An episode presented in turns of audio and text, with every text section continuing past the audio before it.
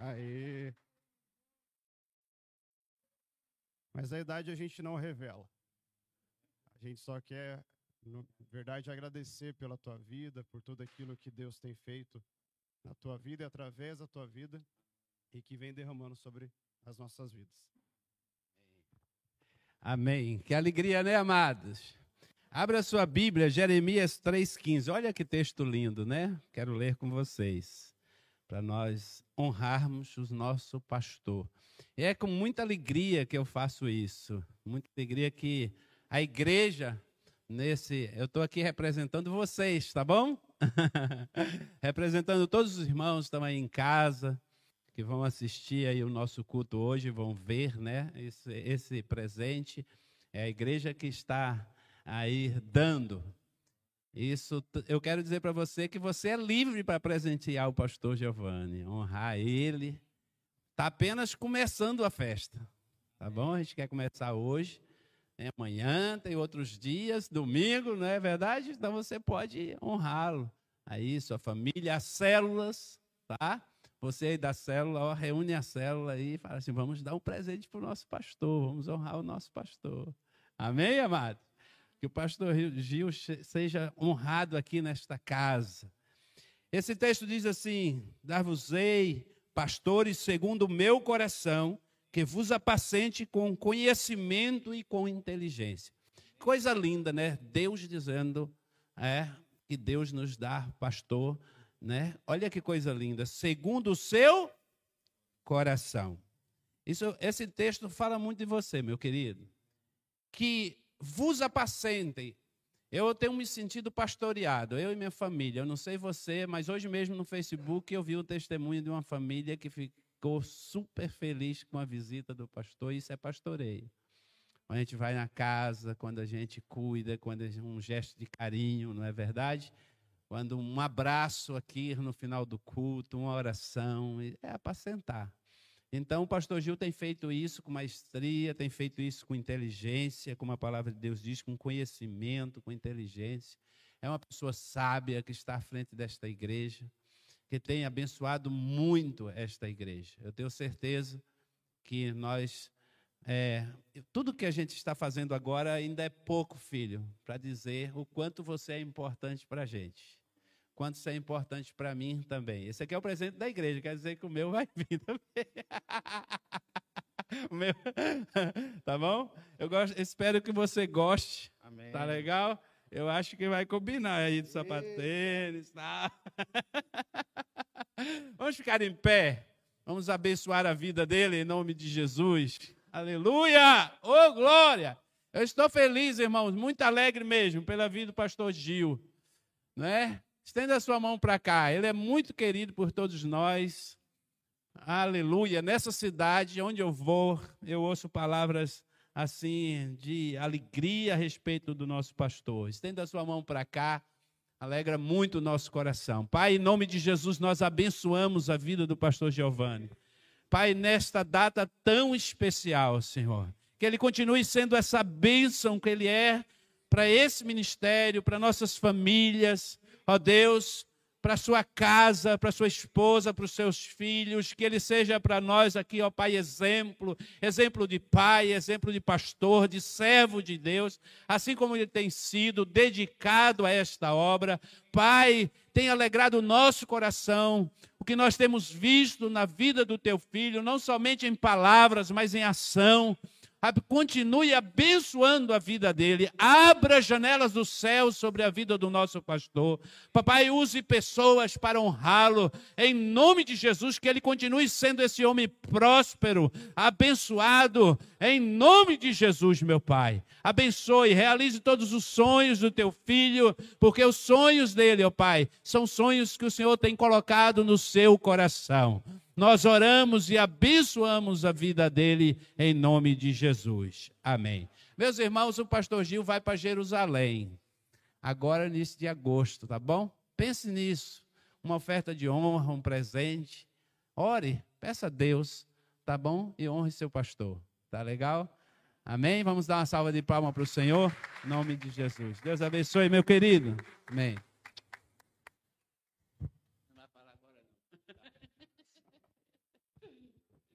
Amém. Pode se sentar, irmãos.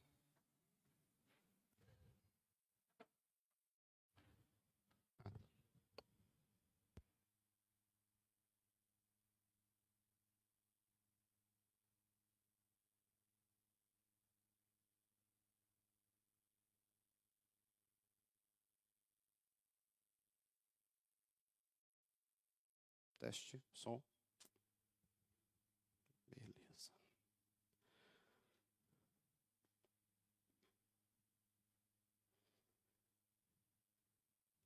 Bem? Quantos aqui tem uma força muscular muito boa?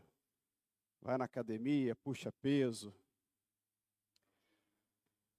Nós naturalmente somos fortes. Só que muitas vezes a gente confunde a nossa força com a liberdade e a distância de Deus. A gente coloca a nossa força acima de tudo. A gente vira um sanção da vida, que confia na própria força e não em quem dá a força para ele. E hoje eu quero ver com vocês um personagem bíblico que usou de todos os momentos, em todos os momentos, a sua própria força, que foi Pedro. Hoje eu até estava pensando, falei, se Pedro vivesse nos dias de hoje, certamente ele ia bater em quem fez a música para ele, do Pedrinho. Que eu não preciso cantar, porque senão ela vira chiclete na cabeça da gente. Mas muita gente iria tratar o Pedro daquela forma e ele ia tentar com todas as suas forças falar assim: aqui não. Agora eu vou tomar a frente e eu vou fazer as coisas. E se a gente parar para analisar, eu e você somos iguais a Pedro. Talvez não completamente igual a ele, mas a gente tem muitas particularidades. E uma delas é querer fazer as coisas com o próprio braço, com a nossa própria força.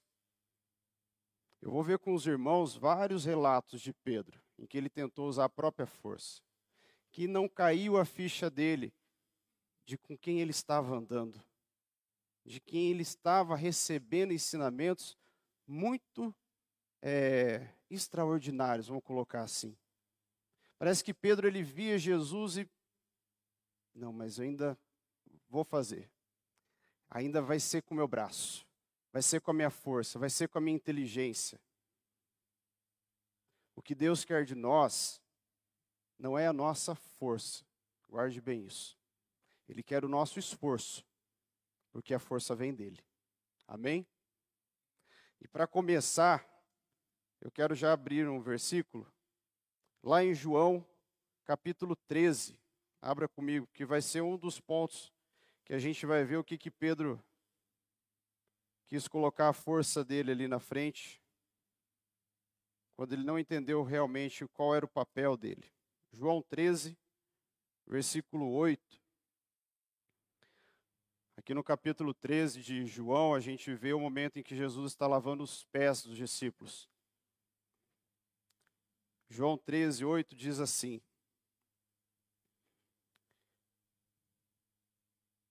Vamos, vamos ler a partir do 6, que daí fica mais fácil da gente compreender. Chegou-se a Simão Pedro que lhe disse: Senhor, vai lavar os meus pés? Respondeu Jesus: Você não, me, você não compreende agora o que estou fazendo. Mais tarde, porém, entenderá. Aí Pedro, lá no versículo 8, com a sua força, disse assim: Não, nunca lavará os meus pés. Ele estava andando ali com Jesus já há um bom tempo. Ele não tinha conhecido Jesus ontem, ou hoje de manhã. Ele já estava andando ali já, ó, já tinha uma boa caminhada. E ele ainda não tinha entendido que a força não era dele. Ele falou: Não, Jesus, o Senhor, para com isso, vai lavar os meus pés? De forma alguma. Não está certo isso. E quando a gente vê o que Pedro faz, a gente entende bem claro o que, que ele fez. Sabe por quê? Porque eu e você somos assim, e não é de hoje. Sabe por quê? Porque é muito difícil a gente se entregar totalmente para Deus. Vai contra a nossa natureza. Vamos lembrar um pouquinho o que aconteceu lá com Adão e Eva. Eles viviam como no jardim? Antes do pecado? Na total dependência de Deus. Bem bonitinhos, tranquilos, dependendo de Deus em tudo. Aí vem Satanás e coloca a sementinha lá no coração da Eva, no coração do Adão, falando o quê? Isso aí que Deus falou é lorota. Vocês não vão morrer se vocês comerem esse fruto. O que, que Satanás estava falando? Viu? Vocês precisam de depender de Deus para viver, não. Vocês podem seguir a vida de vocês tranquilamente. Vocês não vão cair duro aqui no chão. E ali começou a independência do homem e da mulher em relação a Deus. E ela vem perpetuando. Ela não parou. Por isso que é muito difícil, não é fácil a gente viver numa total dependência do Senhor. Porém, ela é essencial para a minha vida e para a sua. Ah, mas você fala que é difícil. Sim, ela é difícil. Mas ela é essencial. E se algo é difícil, o que, eu tenho que fazer? Deitar e descansar? Não, eu tenho que ir batalhar. E por que, que eu tenho essa força para poder vencer essa dependência do Senhor e ficar independente? Vencer essa independência e viver na dependência do Senhor? Porque Deus, desde o começo, ele sempre teve o plano pré-estabelecido. Estava tudo certinho. Se o pastor Giovanni morrer, o pastor Rildo morrer, eu morrer, você morrer, a obra de Deus não vai parar. Porque o plano dele já está estabelecido e vai ser cumprido até o último momento. E sabe por que, que eu digo para você que eu e você temos essa força? Porque lá naquele momento, quando Adão e Eva pecaram contra o Senhor, já tinha o plano certinho de que um dia o filho dele ia vir, ia morrer no meio no seu lugar e ia nos redimir de todo pecado. Glória a Deus. Vocês estão conseguindo compreender? Porque isso é algo que muitas vezes a gente deixa passar pela nossa vida. E a gente não pode se esquecer que o plano de Deus, ele sempre vai prevalecer. Por isso que eu e você não podemos nos sentar e acomodar, achar, ah, eu não tenho forças para lutar. Claro que você não tem força. Porque a força vem do Senhor. E ela está ali, com a mão aberta, para você pegar. A força do Senhor não é algo difícil de você alcançar, mas você tem que sair do lugar. Eu nunca conheci alguém que conquistasse algo que não saísse do lugar. Eu nunca vi alguém que conquistou um emprego sem fazer nada, que conquistou um bom casamento sem fazer nada, que conquistou uma casa, um carro, um, um, o que quer que seja que a pessoa tenha conquistado, sem ela não ter feito nada. Eu sempre digo que até aqueles que fazem coisas erradas, eles trabalham muito para conquistar o que querem. Você já deve ter pensado em alguém ou lembrar de alguém que fez algo de errado e ó, subiu. Mas vai lá ver. A vida dele também não é fácil. Porque tudo que a gente quer, a gente tem que ir atrás e conquistar. E a força do Senhor é algo que você tem que ir e buscar. Não fique sentado esperando as coisas acontecerem na sua vida. E não fique também naquela situação como Pedro ficou. Não, eu faço por minha conta e risco. Não, Jesus, você não vai lavar os meus pés. Não é dessa forma que acontece, Pai. Não é assim. Assim como Pedro, sabe o que, a gente quer? A gente quer viver com Jesus. A gente quer ter Deus. Tem ali. Mas não é uma coisa assim abrangente, apegada, sabe? Bom, eu tenho uma Bíblia. Olha que linda que ela fica na prateleira da minha casa. Pronto, eu tenho Deus na minha casa, porque eu tenho uma Bíblia dentro da minha casa. Não, a Bíblia fica aberta. Nada contra com quem deixa a Bíblia aberta. Mas entenda, ter a Bíblia aberta e você não ler, não faz nada. E não é esse tipo de intimidade que nós temos que buscar com o Senhor. Não é esse tipo de relacionamento que eu tenho que buscar com Deus. De somente ter um exemplar da Bíblia. Ou se não, aquela velha história. Ah, eu fiz uma postagem hoje lá no, no Facebook, no Instagram, com um versículo bíblico. Fiz a minha parte. Ó, estou até mais leve, porque eu divulguei a palavra do Senhor. Não é assim que Deus quer. Postou um versículo? Continue postando, mas viva aquilo. Viva verdadeiramente a palavra de Deus. A palavra de Deus está aqui, ela está da primeira página à última, com tudo que a gente precisa. E a gente quer ficar fazendo as coisas por nossa conta, com a nossa própria força. Não é isso que Deus quer de mim e de você, meus irmãos. Abra comigo em Mateus 17, 4. A gente vai ver outro momento que Pedro também falou assim: Não, eu faço por minha conta. Eu tenho minha força, Jesus. Mateus 17, versículo 4. Que é no momento da transfiguração no monte. Olha só o que Pedro fala para Jesus. Então Pedro disse a Jesus: Senhor, é bom estarmos aqui. Se quiseres, farei três tendas: uma para ti, uma para Moisés e outra para Elias.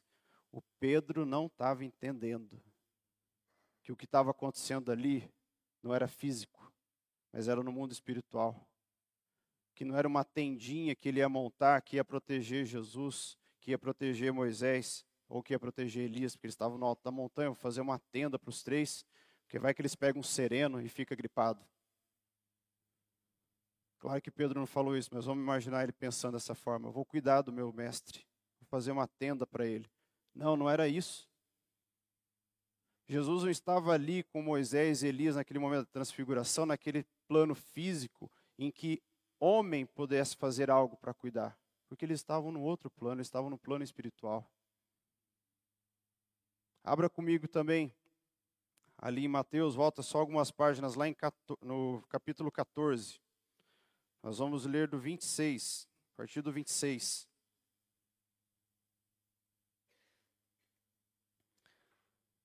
Mateus 14, versículo 26, diz assim, ó: Quando viram andando sobre o mar, Jesus, ficaram aterrorizados e disseram: É um fantasma. E gritaram de medo. Mas Jesus imediatamente lhe disse: Coragem, sou eu, não tenha medo. Senhor, disse Pedro, se és tu, manda-me ir ao teu encontro por sobre as águas. E Jesus responde: Venha.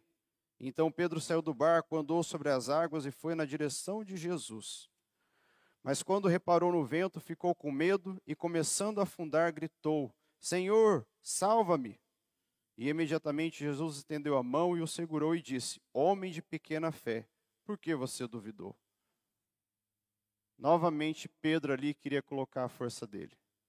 Ele até colocou Jesus: Não, mas se o senhor me chama, vamos ver se é. Aí ele vai e começa a andar. Mas daí sabe o que acontece? Ele olha para onde? Para as circunstâncias. Ele tira o olho de quem?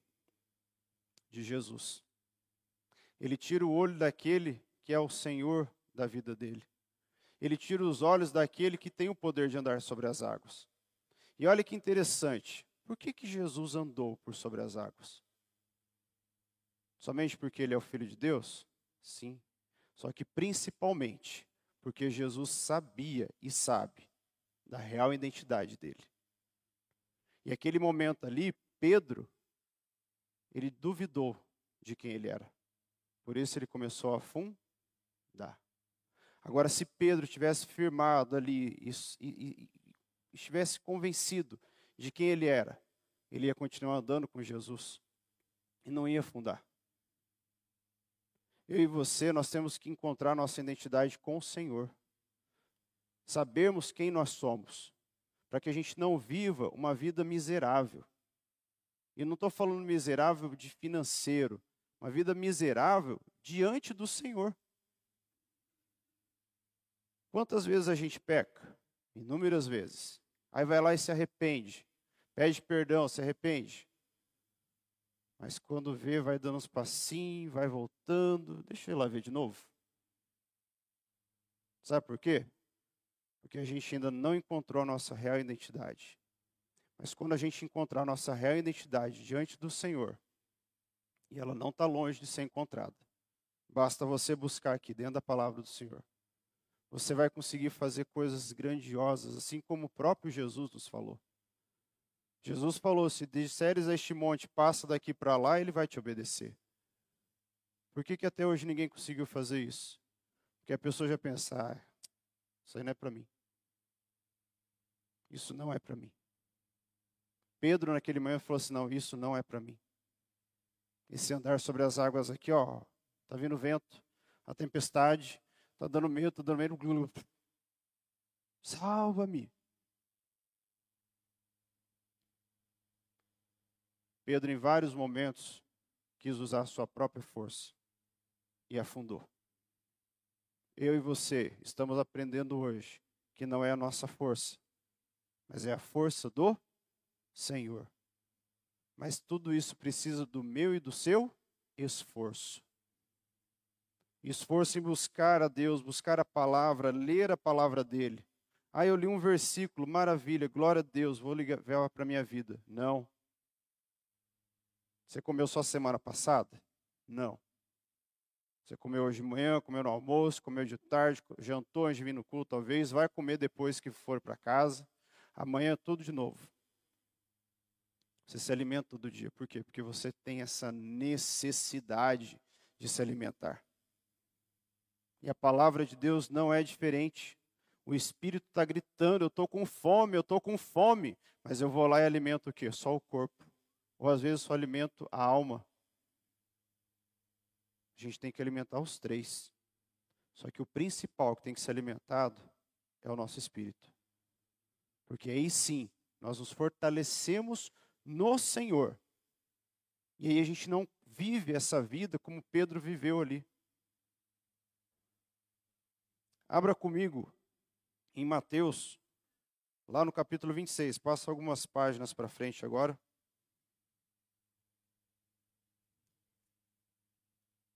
Mateus 26.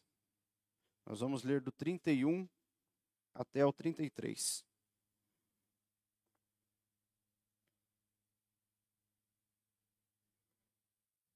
Mateus 26, 31, e diz assim o 31. Então Jesus lhes disse, disse para os discípulos que estavam ali com ele: Ainda esta noite todos vocês me abandonarão, pois está escrito: Ferirei o pastor, e as ovelhas do rebanho serão dispersas. Mas, depois de ressuscitar, irei adiante de você para a Galiléia. Aí quem que entra em cena? O Pedro. Colocando a sua própria força. E olha o que, que o Pedro fala lá no 33. Ainda que todos te abandonem, eu nunca te abandonarei. Pé. Para aí, Pedro. Olha o que, que você está falando. Será que você tem ciência do que, que você está dizendo? E assim como Pedro não teve ciência, ele não teve entendimento do que, que ele estava falando, muitas vezes eu faço isso. E você também faz com o Senhor. Você não tem muita ciência, às vezes, daquilo que você fala para Deus, achando que não, é eu que faço. É eu que aconteço. Não, Jesus, nunca. A gente vai ver daqui a pouquinho que isso veio da pior forma que poderia vir para uma pessoa. A gente vai entender como é que Pedro levou um belo de um tapa na cara quando ele falou as coisas sem pensar. Abra comigo agora em João 18.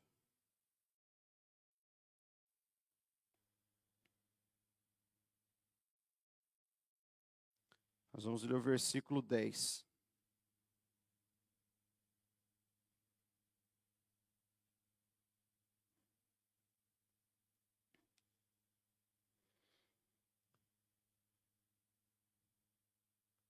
Versículo 10 de João 18 diz assim: E Simão Pedro, que trazia uma espada, tirou-a e feriu o servo do sumo sacerdote, decepando-lhe a orelha direita. Olha só de novo Pedro aqui. Os soldados chegaram para prender Jesus e falou: opa, opa, opa, opa, não, não, não, não, não. O mestre não. Tira a espada e rap, corta a orelha do soldado. Eu imagino Pedro gritando: Vamos, pega a sua espada aí, vamos defender o mestre. Pé, de novo para Pedro. O Pedro não estava entendendo o que estava acontecendo ainda. Tá vendo que foi assim, ó, uma tapa na cara atrás do outro? Quantos tapas na cara a gente precisa levar para entender que não é eu que faço Deus acontecer, que não sou eu que faço Deus aparecer? Quantos tapas na cara eu vou precisar levar ainda? Eu preciso ficar 50 anos dentro de uma igreja ouvindo a palavra de Deus? Você pode ficar 60, 70, 80 anos, mas se você não entender que você está aqui para glorificar a Deus e não para colocar as suas coisas com a sua própria força, achar que você é o Sansão do século 21, você vai ficar levando tapas e tapas e tapas na cara, você vai ficar levando rasteiras e rasteiras. E cada uma delas é uma pior do que a outra. Não precisa disso. A palavra de Deus está aqui. O que, que custa a gente ler a palavra de Deus, entender ela e colocar no coração e falar: Deus, eu não sou nada, o Senhor é tudo. A minha força é nada diante da tua. Eu falo de Sansão porque Sansão é o exemplo mais claro que a gente tem arrancou porta, pegou um monte de, de, de raposa, botou fogo, derrubou lá os pilares e tudo, fez tudo o que aconteceu, mas acabou como? Cego, cabelo cortado, escravo, humilhado e abandonado. Porque ele ficou abandonado lá. Família não foi correndo lá. Sabe por quê? Porque ele confiou na sua própria força, no seu próprio entendimento. Assim como nós que estamos aqui em cima, a gente não pode confiar no nosso próprio entendimento. A gente estuda. O pastor Giovanni estuda, o pastor Rildo estuda, eu estudo, o PC estuda. O pastor que você conhecer, ele estuda. Você vai na casa de um pastor, você vai ter lá livros e livros. Estuda teologia, estuda isso, estuda isso, estuda, estuda. Porque o dia que uma pessoa vier aqui na frente, confiando no seu próprio entendimento, ah, porque eu, eu tenho curso disso, disso, disso, disso, eu tenho um monte de título. Ele vai chegar aqui e não vai sair nada de bom. Talvez ele até fale algo que seja assim, oh, que bonito. Olha que profundo. Que o conhecimento ele tem, mas é a essência e a essência do Senhor que é necessária para quem está aqui e poder pregar a palavra de Deus e ensinar e saber que não é da minha própria boca, que sai do meu próprio entendimento, mas é do Espírito Santo de Deus. E tem que haver humildade no coração. Não pode ter um orgulho que prende a gente com que a gente é tudo e faz tudo e acontece. Vamos baixar a bola. O principal é o Senhor. O principal é Deus. Nós somos ferramentas, mão do Senhor. Em 2003 eu recebi uma palavra e lá dizia assim: Eu estou entregando ferramentas nas tuas mãos, Rafael. Mas naquele momento eu fiquei meio assim pensando: ferramentas, o que, que é? Quem tem ferramentas é que vai trabalhar em algo. E aí continua: você vai receber ferramentas, e assim como um jardineiro cuida de um jardim, você vai cuidar de um jardim. E eu estou dando as ferramentas nas tuas mãos. Eu tenho várias ferramentas, mas se eu não souber usá-las, de nada adianta. E quando a gente tem uma ferramenta que a gente não sabe usar, a gente vai aonde? Em alguém que sabe mais. Eu tenho, esse eu contei, eu já estou com dez Bíblias na minha casa, contando com essa. Que eu ganhei, que eu comprei de estudo.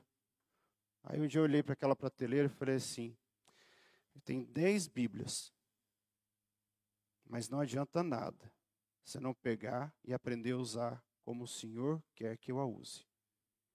Porque vai ser só uma prateleira, uma prateleira bonita, para quando as pessoas chegarem em casa e nossa, olha a prateleira do Rafael, cheio de Bíblia, cheio de livro.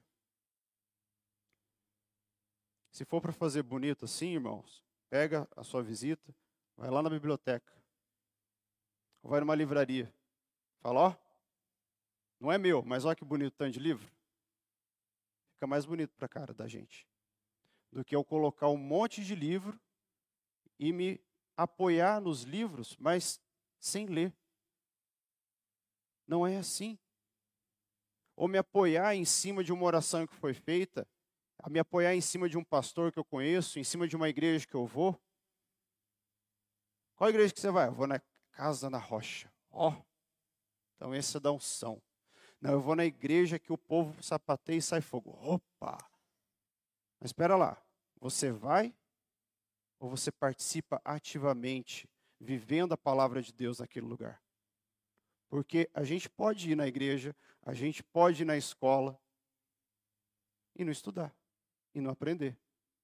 Não é mesmo? Uma vez perguntaram: o que você vai fazer na escola? Ah, eu só vou para passear. A última coisa que a criança respondeu é que ela ia para estudar. Ou eu vou para tomar um lanche, ou vou para conversar com meus amigos. E aí a gente passa a ver a escola cheia. Mas será que a cabeça está lá dentro? Será que está estudando? Aí eu passo e vejo a igreja cheia. Olha que igreja grande, cheia de gente. Mas será que o pessoal que está sentado, será que quem está aqui em cima está vivendo verdadeiramente a palavra de Deus? E está buscando viver a palavra de Deus? Quantas e quantas vezes eu fiquei sentado no banco da igreja e me apoiei no banco da igreja. Oh, o Rafael é crente. Olha que menino bom, que menino bonito. Nossa, olha, você é santo, Rafael. Algumas vezes eu me apoiei e falei, ah, é, muito bom, eu sou bom, porque eu vou na igreja. Olha, eu tenho uma Bíblia. Só não colocava debaixo do braço, mas estava a Bíblia na mão. Mas se fosse ver a essência, estava mais podre, mais suja. Por quê? Porque eu estava me apoiando num banco de igreja. Pedro se apoiou na sua própria força. Sansão se apoiou na sua própria força. E eles afundaram. Mas, diferente de Sansão, o Pedro teve um, start, antes que ele afundasse completamente nas águas. Abra comigo agora, lá em Mateus 26, 34.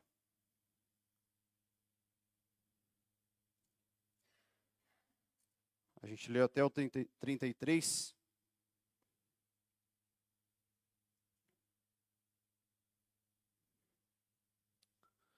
E esse aqui foi o tapa que Pedro precisava. Mateus 26, 34 diz assim: Respondeu Jesus: Asseguro-lhe, falando para Pedro, que ainda esta noite, antes que o galo cante três vezes, você me negará. Aí no 35. Mas Pedro declarou: Mesmo que seja preciso que eu morra contigo, nunca te negarei. Aí sabe como é que foi que Pedro levou o tapa na cara, que ele caiu a ficha, ele falou: "Opa, foi da pior forma possível".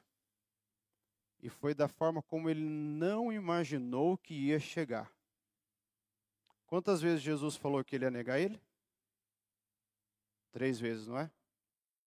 Sabe como foi a primeira? Com o próprio olhar do Mestre com o próprio olhar de Jesus. Pedro está ali no meio da multidão, Jesus já tinha sido chicoteado, estava tudo ensanguentado. E aí Pedro lá olhando, acompanhando. Jesus com a cabeça baixa, ele só levanta e olha profundamente na alma do Pedro. Aquele olhar de Jesus dentro da alma do Pedro, creio eu, doeu mais do que a chicotada que ele poderia levar, no caso Pedro.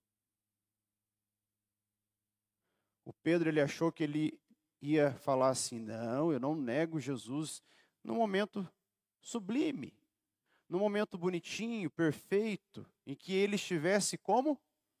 Segurando as rédeas da situação. De novo, Pedro ali, ó, é com a minha força, é com a minha força.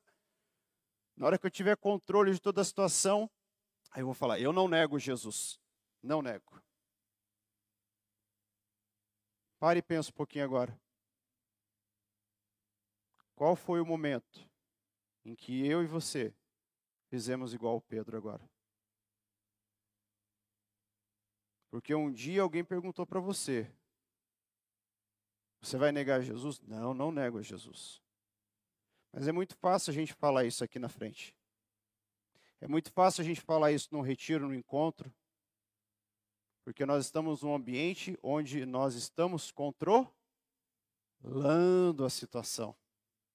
E eu não sinto perigo, eu não sinto medo, porque todos que estão ali estão na mesma onda que eu, estão na mesma, no mesmo clima.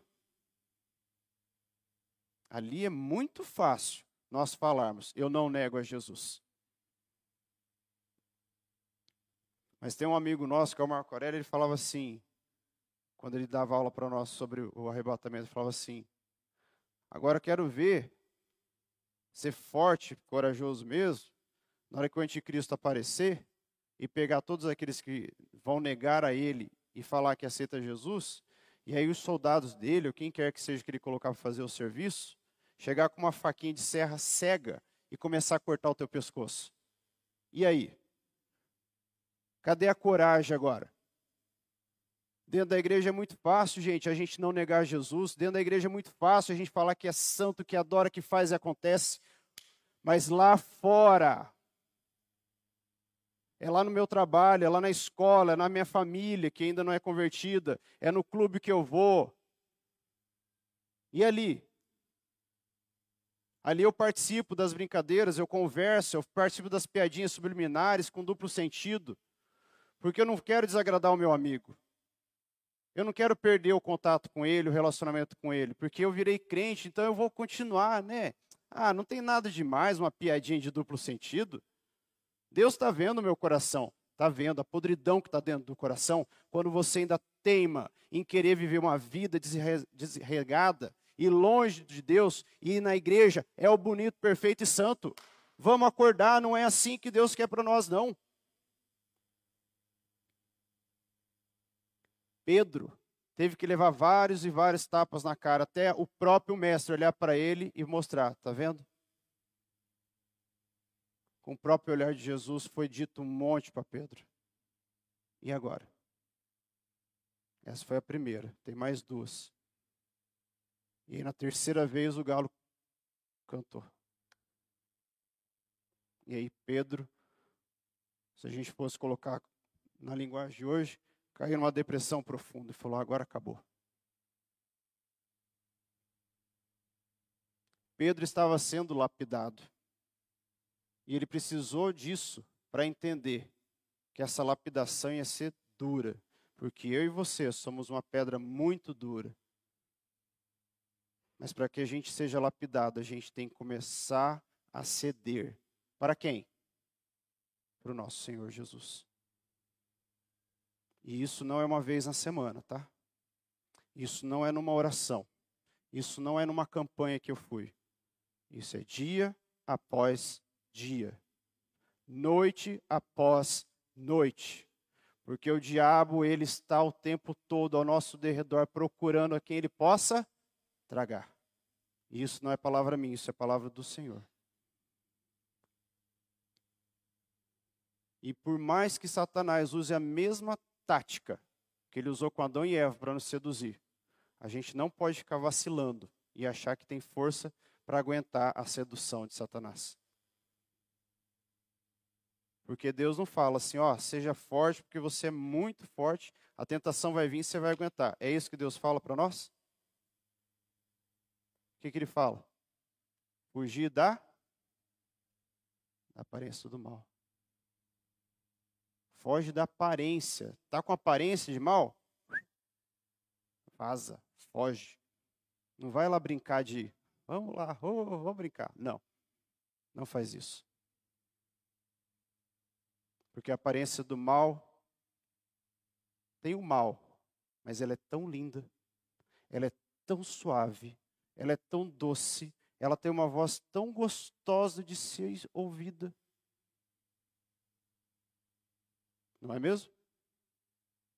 Eu sei que você está entendendo o que eu estou falando, porque nós vivemos isso. Mas o que eu quero que você entenda nessa noite é que não é com a sua força que você vai vencer a aparência do mal, mas é se colocando diante do Senhor todos os dias da sua vida. É você se colocando na brecha em oração, buscando a Deus verdadeiramente. Amém? E eu sei que você veio aqui na igreja, não foi para cumprir um ritual teu, não. Você veio aqui na igreja para você buscar ao Senhor. E quando você sair dessa igreja, sabe o que você vai fazer, meus irmãos? Vocês vão continuar buscando ao Senhor.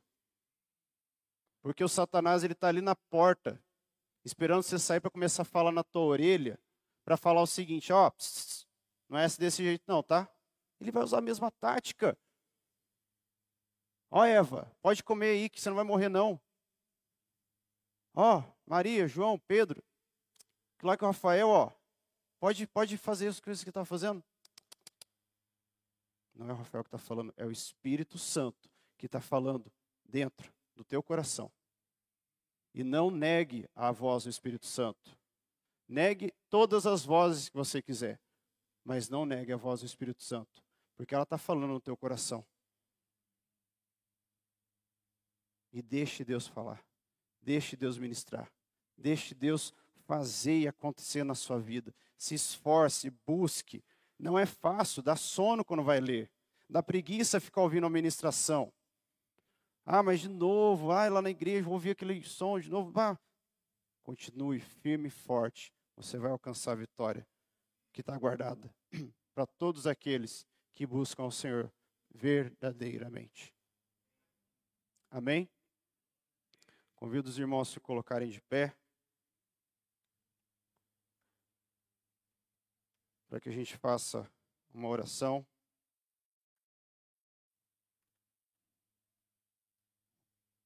O caminho não é fácil, o caminho não é suave, mas com Deus e com a força de Deus, a gente chega lá, a gente alcança a vitória. E ó, a vitória está guardada para mim e para você. Já está escrito. Só basta nós abrirmos a mão e colocarmos o nosso empenho em buscá-la todos os dias. Amém? Convido você a fechar os seus olhos para que a gente faça uma oração. Senhor nosso Deus, nós te louvamos e te agradecemos, Pai, por essa noite. Te louvamos pela tua palavra, Pai, que vem para renovar o nosso espírito, que vem para nos alimentar. Pai, que assim como Pedro, Deus, muitas vezes nós vivemos dessa forma, Pai, lutando, usando as nossas próprias forças, esquecendo-nos, Pai, de quem o Senhor é em nós. Por isso, Pai, eu venho nessa noite te pedir que o Senhor venha com teu Espírito Santo sobre as nossas vidas. E que nós venhamos, Senhor Deus, a cada dia mais encontrar, Deus, a nossa identidade no Senhor. Sabemos, Pai, que nós não somos qualquer um, mas que nós somos filhos do Senhor e que nós estamos, Senhor Deus, do teu lado, caminhando, vivendo no centro da tua vontade, e que ainda que Satanás venha e fique falando no nosso ouvido que isso é mentira, que você não precisa de Deus para andar, você precisa sim. Você nesse momento você se fortaleça no Senhor e diga: Satanás, arreda-te daqui, porque a minha vida é do Senhor. Oh Deus Todo-Poderoso, nós te glorificamos por tudo aquilo que o Senhor tem feito e já te agradecemos por tudo aquilo que o Senhor vai fazer, Pai. Te louvamos, te agradecemos no nome de Jesus.